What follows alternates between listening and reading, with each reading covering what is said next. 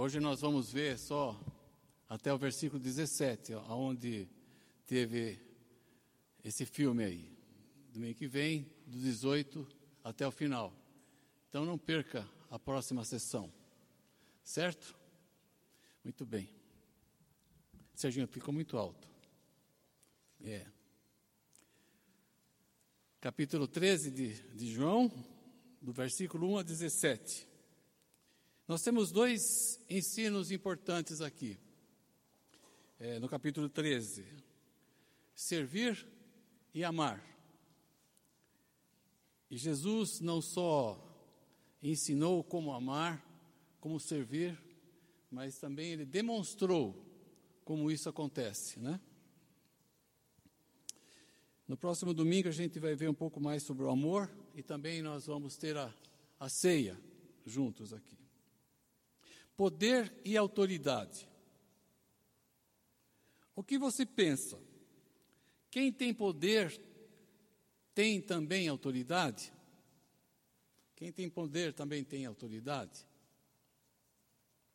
O nosso presidente Temer tem poder e autoridade?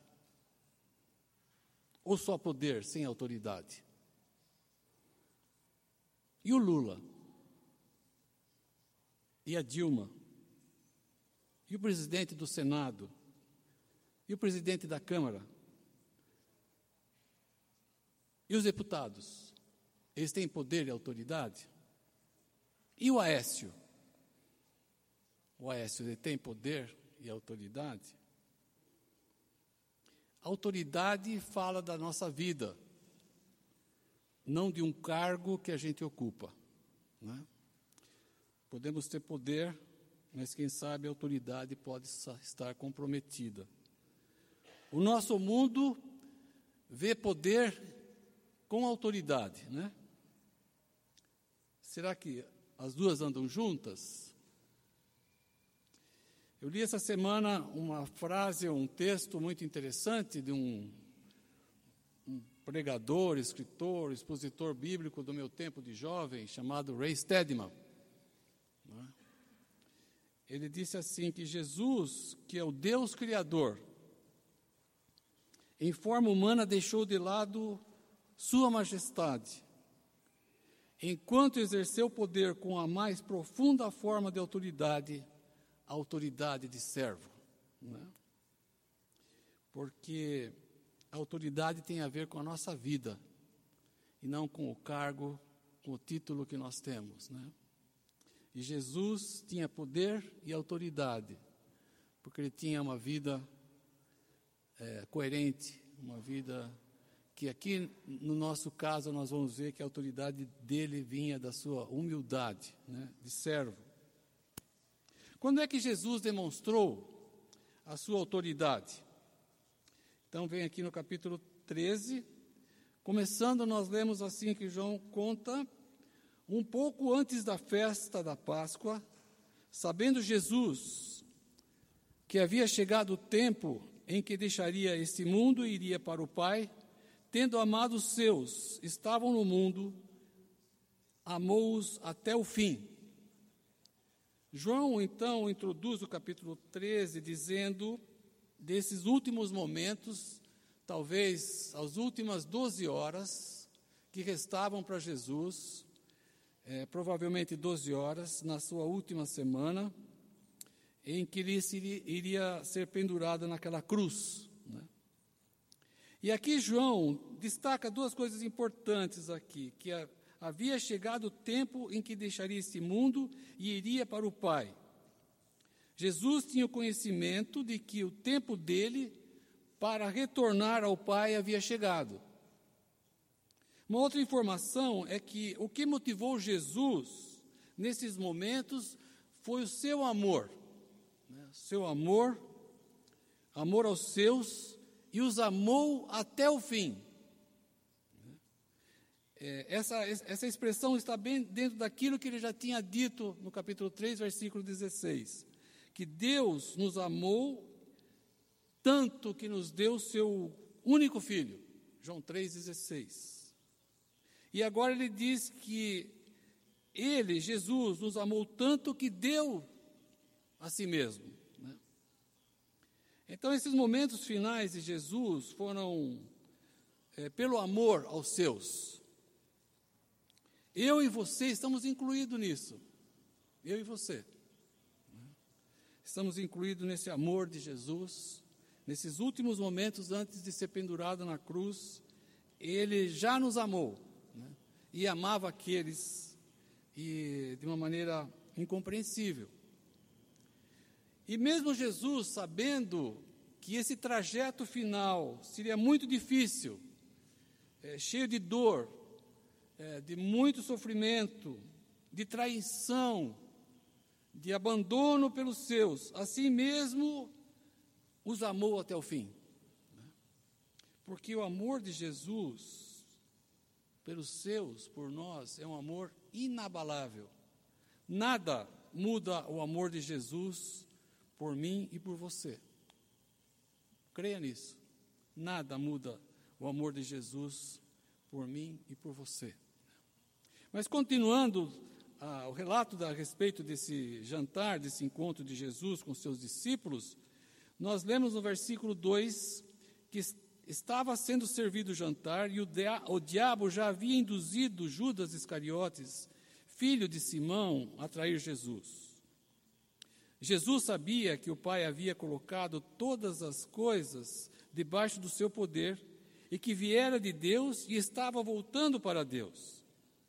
Assim levantou-se da mesa, tirou sua capa, colocou uma toalha em volta da cintura.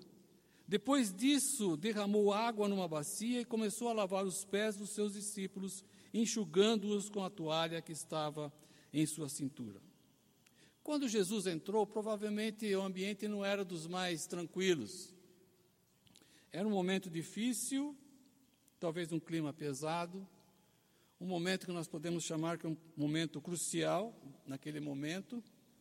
E os discípulos estavam tensos e a oposição era muito crescente das autoridades religiosas, especialmente, né, contra Jesus. E Jesus então começa a lavar os pés dos discípulos. E aqui nós vemos dois significados importantes também. Ele se coloca como servo, como alguém que humildemente presta um serviço aos mestres. Né? Só que aqui está invertido. E ele faz isso por amor, um amor persistente, por um amor inabalável, por um amor pelos seus. Né? Jesus se mostra como servo, mas toda a autoridade dele ali estava presente para lavar os pés. E esse é o outro significado desse momento, não só do amor para com os seus, para com os seus, mas para purificar os nossos pecados. Por isso que ele lava os pés, apontando para aquilo que iria acontecer para a sua morte na cruz, onde ele derramaria o seu sangue pelos nossos pecados, né? para nos lavar de todo o pecado. Esse simbolismo estava ali presente. Né? Mas por que é que ele fez essa escolha de lavar os pés dos discípulos naquela ocasião? Sem dúvida, está claro aqui para nós, como eu já disse, que Jesus precisava demonstrar de maneira clara que ele amava os seus discípulos é, e os amava até as últimas consequências. Né? A segunda coisa é que Jesus sabia que se aproximava a hora de ser oferecido como um cordeiro que tira o pecado do mundo. E é justamente naquela ocasião, na festa da Páscoa, que isto era comemorado como um simbolismo é, da lavagem, é, do sacrifício do, do cordeiro que era oferecido naquela, naquela festa. E Jesus se coloca como aquele cordeiro verdadeiro para oferecer um sacrifício perfeito. Né? Então, naquele momento, aquela lavagem dos pés estava, estava simbolicamente dizendo que ele, era, ele seria o cordeiro que iria ser oferecido. É, pelos nossos pecados. E Jesus mostra também com isso que ele, ele, não, ele não estava perdido naquela situação. Quem tem participado dos nossos estudos de domingo de manhã, uma das ênfases que o Dima San tem colocado no Apocalipse é que Jesus, enquanto esteve aqui no nosso meio, em nenhum momento é, é, as coisas ficaram fora do controle dele. aparentemente, né, a prisão, o sacrifício na cruz mostrava alguém aparentemente frágil, mas muito pelo contrário. Jesus tinha o controle de todos os eventos enquanto esteve aqui conosco na terra, embora pudesse dar uma aparência é, de que alguma coisa estava dando errado. Né? Nem era surpresa para Jesus o que Judas iria fazer, a traição ele tinha o conhecimento de que Satanás tinha resolvido usar a, a Judas para que ele fosse traído. Jesus estava sabendo disso. Tem um autor que disse que é, Jesus tinha consciência plena de que uma batalha cósmica, como Satanás é, estivesse ativo, lutando com todas as suas forças para deter Jesus e não estava conseguindo. Né? Interessante que nos diz João que o diabo havia induzido Judas a trair Jesus. Isso me chama atenção, não sei se chama a sua atenção, que você pode fazer a pergunta, então Judas foi vítima. Na verdade, ele foi usado, ele não foi o traidor, né?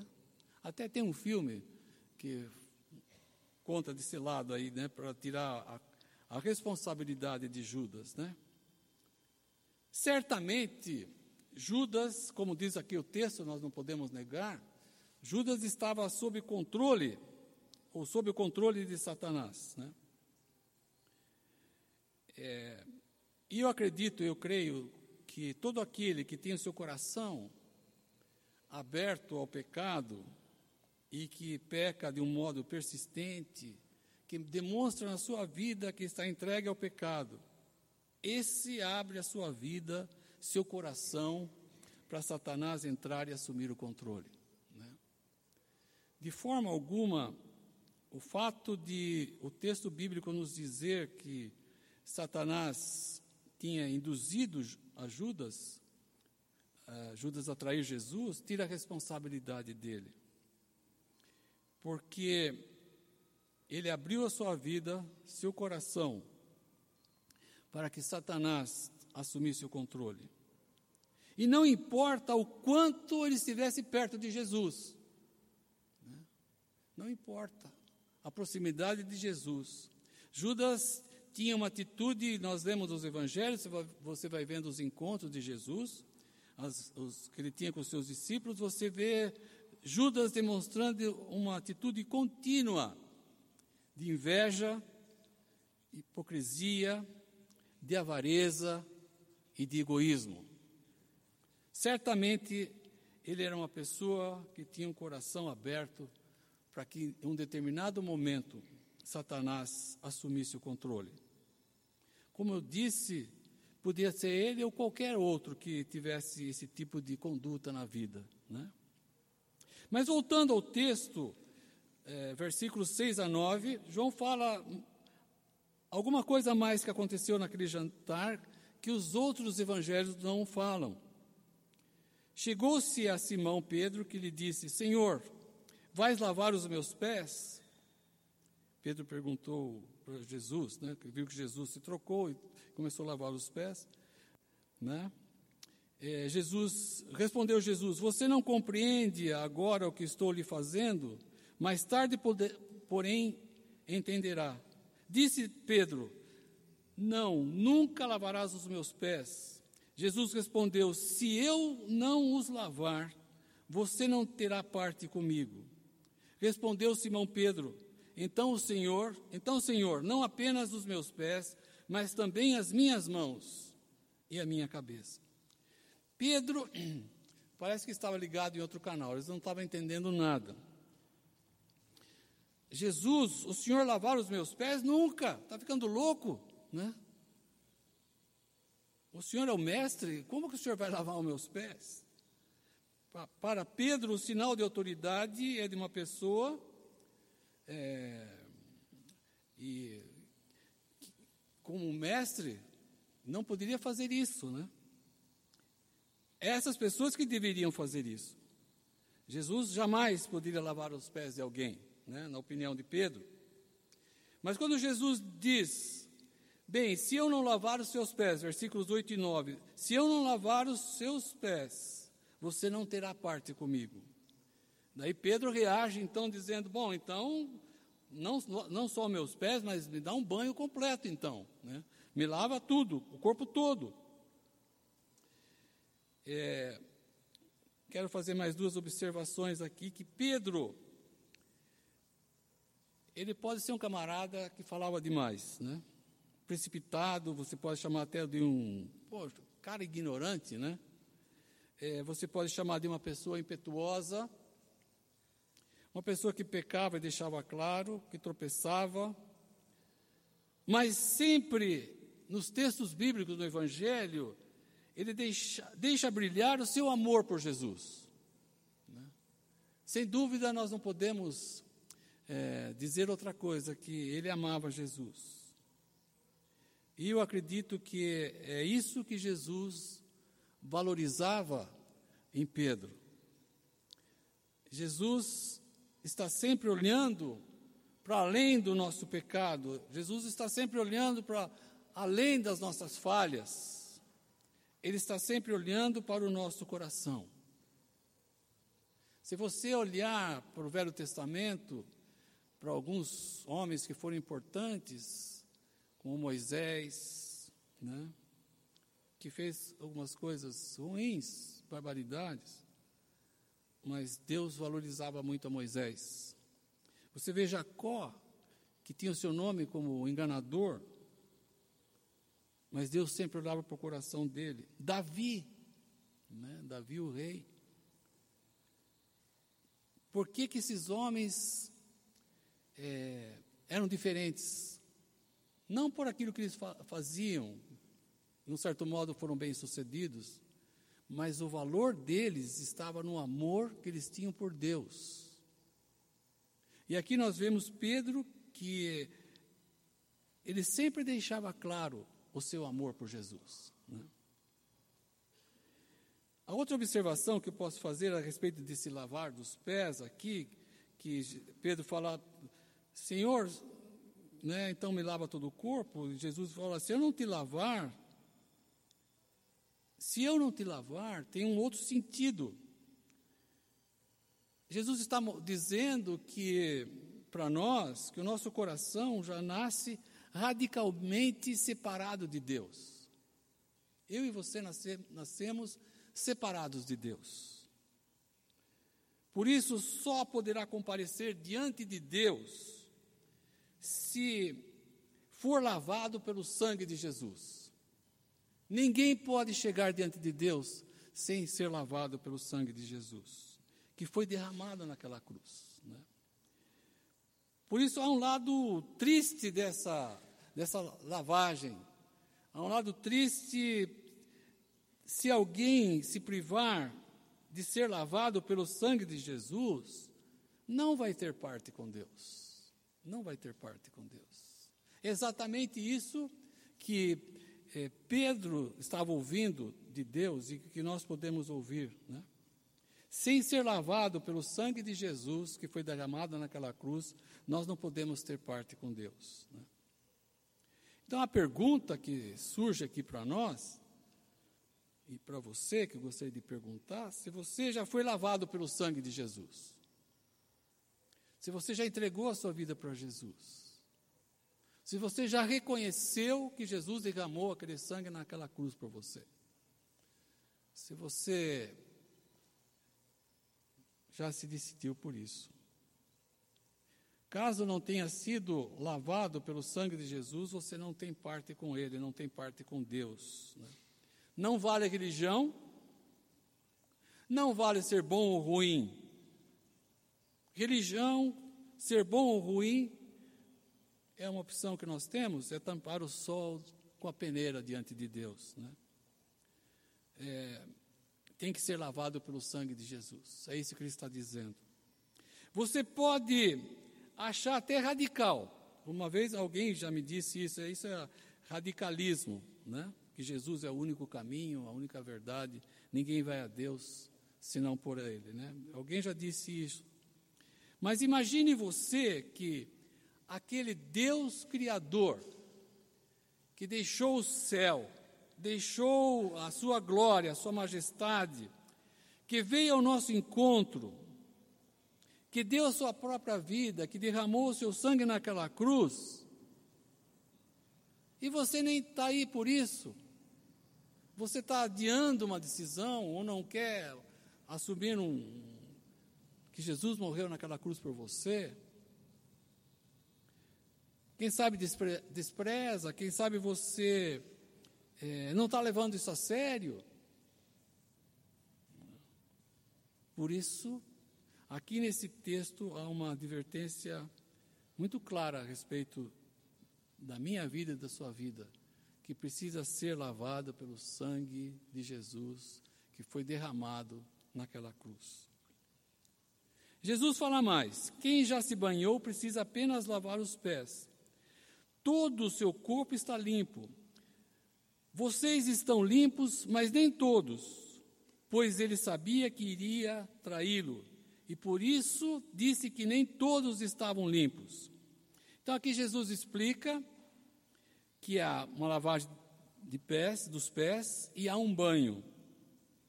Depois do banho, é necessário se lavar os pés continuamente, especialmente naquela região onde se andava a poeira, a terra. Então era comum, culturalmente, eh, quando alguém chegava na casa, se oferecia uma bacia e, e normalmente vinha um, um, escravo, um servo que lavava o pé da pessoa. Né? Então tinha que se lavar os pés todas as vezes que estivessem sujos. Né? Então já era costume. Então os discípulos começam a entender o que estava acontecendo. As duas verdades importantes. O banho, para nós que conhecemos a palavra de Deus, fala do nosso novo nascimento, que ocorre uma vez quando entrego a minha vida para Jesus e eu experimento de uma vez por todas que estou salvo, que eu não preciso fazer isso toda hora. Não. O banho, uma vez, e aí fala de, dessa entrega, desse reconhecimento, desse sangue derramado naquela cruz, que eu tenho perdão, que estou reconciliado com Deus. Jesus disse no capítulo 10, versículos 27 até o 29: As minhas ovelhas ouvem a minha voz, e eu as, eu as conheço, e elas me seguem. Eu lhes dou a vida eterna, e elas jamais perecerão.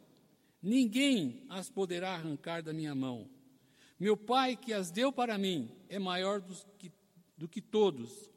Ninguém as pode arrancar é, de, da mão de meu Pai. Então, o lava-pés significa que eu preciso, eu preciso, no meu andar diário, fazer uma limpeza. Né? Uma limpeza que é contínua. Limpeza das, das palavras que eu uso que não ajudam a ninguém. Preciso fazer uma limpeza das minhas grosserias. Eu preciso faz, fazer uma limpeza daquelas atitudes que são pecaminosas. Eu preciso fazer uma limpeza dos meus pensamentos impuros. Eu preciso fazer uma limpeza dos meus atos desonestos. Eu preciso fazer uma limpeza do meu comportamento rebelde, né? que são as sujeiras que sujam a nossa vida e que nos impede de ter comunhão com nosso Deus. Quando há uma contínua lavagem dos nossos pés, nós também experimentamos uma contínua comunhão com o nosso Senhor Jesus Cristo.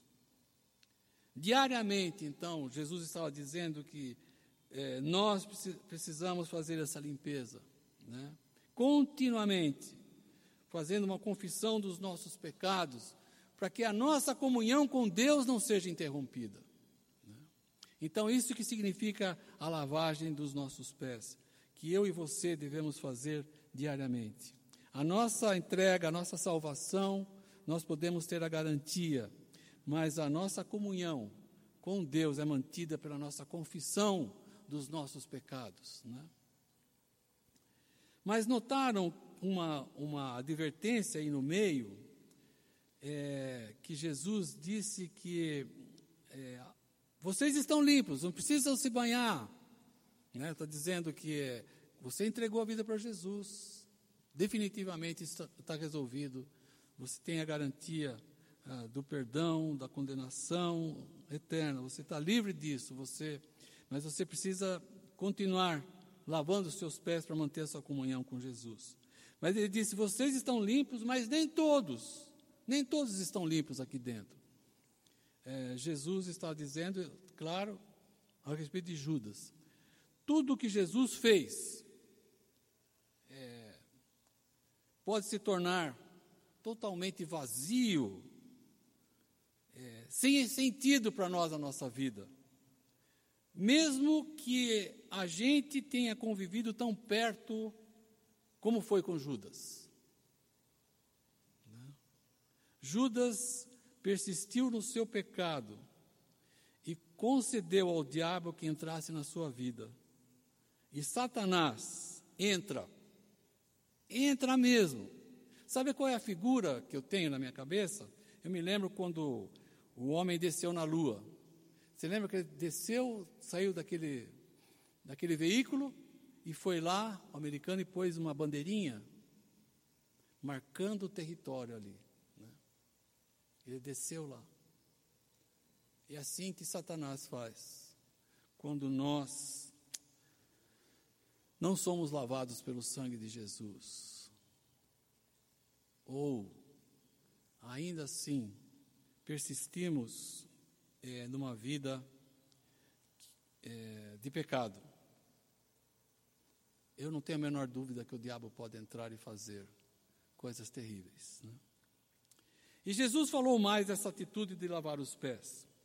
Nos diz que, oh, João, quando terminou de lavar-lhes os pés, Jesus tornou a vestir a sua capa e voltou ao seu lugar. Então lhes perguntou: Vocês entendem o que fiz?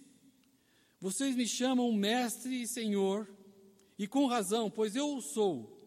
Pois bem, se eu, sendo Senhor e Mestre de vocês, lavei-lhes os pés, vocês também devem lavar os pés uns dos outros. Eu lhes dei o exemplo para que vocês façam como lhes fiz. Digo-lhes verdadeiramente que nenhum escravo é maior do que o seu senhor, como também nenhum mensageiro é maior do que aquele que o enviou. Jesus está dizendo aos seus discípulos: vocês me aceitaram como Senhor da vida de vocês, como mestre? Me aceitaram? É, tenho autoridade sobre vocês? Tenho.